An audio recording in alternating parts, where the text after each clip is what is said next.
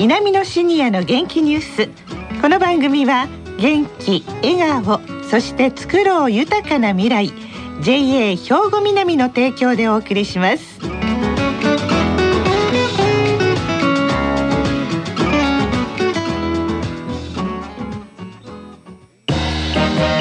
皆様の元気生活を応援する JA 兵庫南。近畿最大級の農産物直売所虹色ファーミン。おすすめは JA 兵庫南エリアの新鮮な地元農産物。皆さんおはようございます。藤原まさです。南のシニアの元気ニュースの時間です。この番組は兵庫県の高齢者大学南野学園の元気なシニアの皆さんが気になったニュースや話題を取材しラジオを聴きの皆さんにお伝えいたします。今日は F ファン3名の方々に来ていただきました。それでは自己紹介からお願いします。おはようございます。信原純子72歳です。堤弘子67歳です。橋本武史69歳です。はいよろしくお願いします。よろしくお願いします。え今日はねまずこの朗読からお聞きください。ジロハッタン作朗読森花。ひろきあんたもここへ来て腰掛けなれ。私はなお墓参りに来ると必ずこの鐘付き堂の石段に腰下ろして一休みするんや。いっつもは一人やけど今日は嬉しいな孫と一緒で。さあここへおいで。ここからは村が一目に見渡せる。村の向こうを流れとるのが大川。丸山川の上流でなずっと流れて日本海へ流れ込むんや。あの橋は糸谷橋。橋を渡って目をずっと向こうへやってみ。山が重なり合うたところがあるやろ。あの下に細長い建物が見える。あれは小学校や。この村の子供もあの学校へ行くんやで。あれ？ウグイスが鳴いとる。田島にももう春が来たな。へえ。森花さんのお声の朗読。はい。私たち F1 の今年度のテーマである輝く女性たちの第4弾をお送りします。はい。今日ご紹介するのは児童文学作家の森花さんについてのお話です。はい信原さん、はい。森原さんのこともっと詳しく教えていただけますか？はい。あの森花さんは1909年今から110年も前になるんですがはい。明治42年兵庫県藪郡でお生まれになりました、はい。今の朝来市和田山町になります、はい。そしてねあの小学校の教員をしながらはい。加古川出身の森種樹さんと結婚されました。はいそしてね藪市朝来市高砂市で教員をして、はい。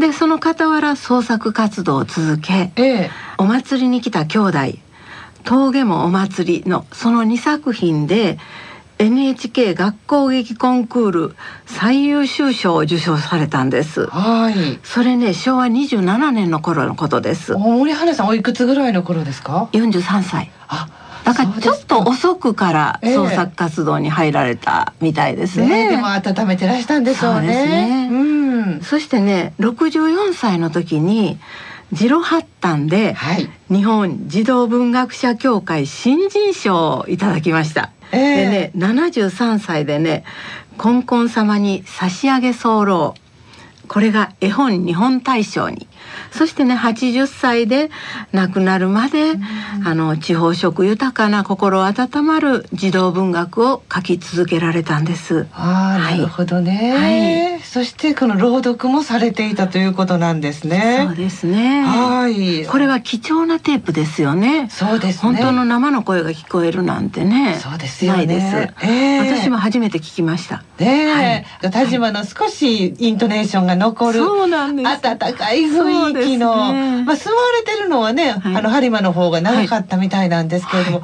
お生まれになったのがうん。和田山で、うん。なんかこの声を聞いただけでもジロハッタンの背景がうん。なんか想像できますね。ねえ。本当素敵な方なんですけれども、堤さん。はい、平成27年の8月に設立されました森花検証会の福本陽子さんに毎年夏休みに行われています森花作品児童読書感想文コンクールについてお聞きしました、この活動はですね森花先生の作品すべてが対象になっておりまして高砂朝子加古川葛西の4市の小学校で行っております。課題の本ですけれども1年生から2年生は「コンコン様に差し上げ候」それから3年生以上は「ジロハッタン」と。でその他の課題図書で図書館にあります花先生の他の作品を一般図書であの書いていただくような形になっております。で毎年、まあ、300前後ぐらいの応募をいただいております。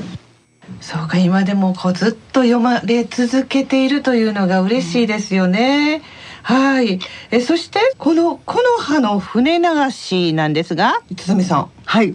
ジロハッタンの本の中で戦死した友達に大山木の葉っぱにメッセージを書いてはい。海に流すというシーンがあります。はい。そのシーンを実際にやってらっしゃるところがあるんですね。でそのお話も聞いてきてくださったんですか？はい。そうです。お聞きくださいジロハッタンの中にもありましたけども木の葉にメッセージを書いて海に流すというイベントをされているとお聞きしております。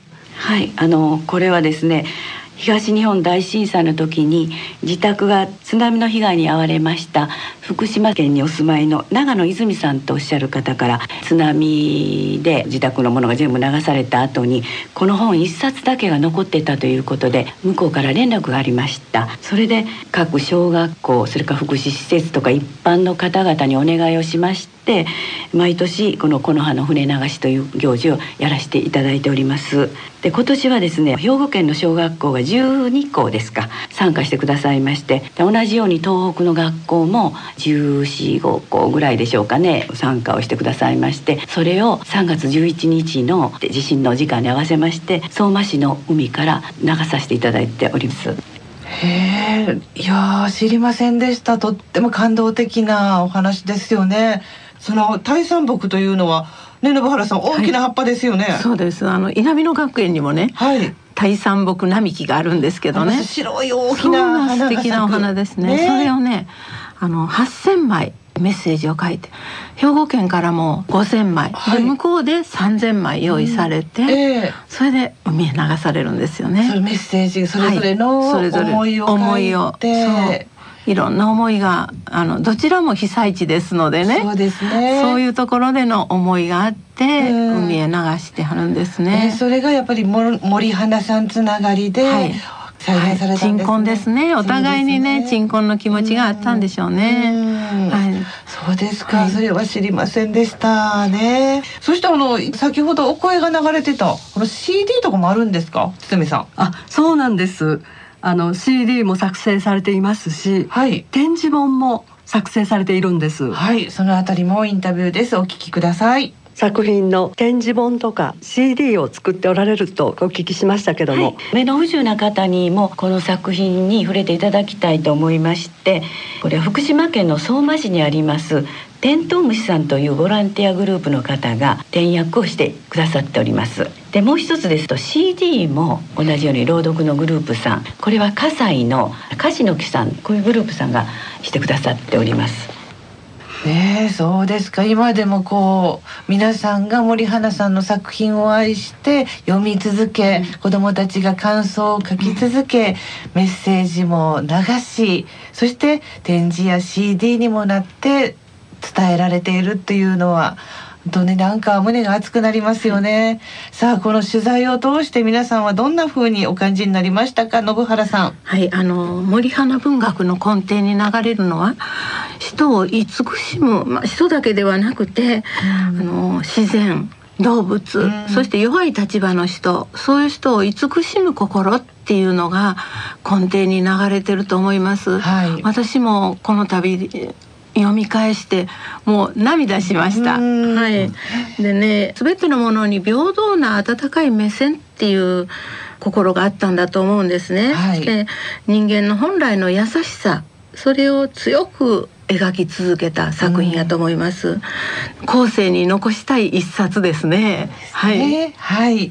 そして堤さんはいかがですか？はいジロハッタンで63歳で作家デビューをされました優しさとか慈しみとかという心を育てていきたいという思いから80歳亡くなるまでメッセージを送り続けられた花さんの創作意欲に感服いたしますはい。そして橋本さんはあの男性ですが、はいいかがですか？森花さんの取材をされて。実はあの今回の森花さんのことについてはですね6年前に南野学園の大学講座では一人一人が体験発表をされるわけですね。はい。えーこれがあの高砂の囲碁小学校出身の方がですね、はい。この森花先生に、えー学校劇この実演指導を受けまして、ええ大阪の NHK のホールで、えー演技されたというのをテーマにですね、ええ体験発表された経緯があるんです。はい。で非常にあの身近に感じていました。うん。で私もあの高砂にたまたま住んでおりますので。多くの人にぜひ知っていただきたいなと思っています。そうですか。はいじゃあこの森花さんを紹介したいとおっしゃったのは橋本さん。そうです。ああ男性の心もぐっと掴んでるわけですよね。そうですね。ね。えそれも何よりもやっぱり還暦を過ぎてから創作活動その思いを文字にしていって賞をそれからもらってるっていうのがうん。なんかね夢が広がりますよね。まだまだまだまだ頑張らなくっちゃっていう気になるしね。そうですねはい、今日ももう時間が来てしまいました。今日は児童文学作家の森花さんのお話でした。皆様の元気生活を応援する JA 兵庫南近畿最大級の農産物直売所虹色ファーミンおすすめは JA 兵庫南エリアの新鮮な地元農産物さあ東加古川にある兵庫県の高齢者大学稲美野学園ではいよいよ新年1月6日月曜日から令和2年度の入学申し込みの受付を開始いたします。4年生の大学講座には園芸健康づくり文化陶芸の4学科があり2年生の大学院講座には歴史文化環境地域健康福祉景観園芸の4コースがあります。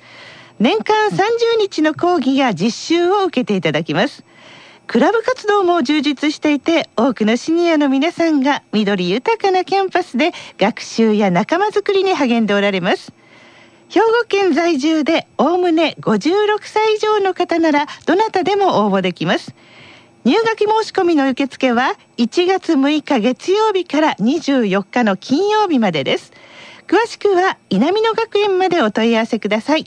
電話番号は079-424の3342 079-424の3342番です。ホームページでもご紹介しています。兵庫県稲美野学園で検索してくださいね。さあこの後は兵庫ラジオカレッジの時間です。このままラジオ関西をお聞きください。南のシニアの元気ニュース。